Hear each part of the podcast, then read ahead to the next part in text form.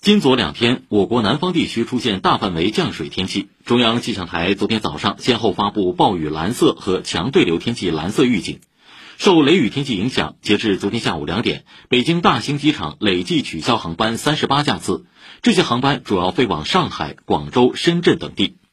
长三角方面，浙江预计今天降水南移至浙中南地区。今天下午到夜里，温州、台州、丽水地区局部有七到九级雷雨大风。夜里，浙中北地区雨渐止转多云到晴，其他地区明天上午雨止转多云。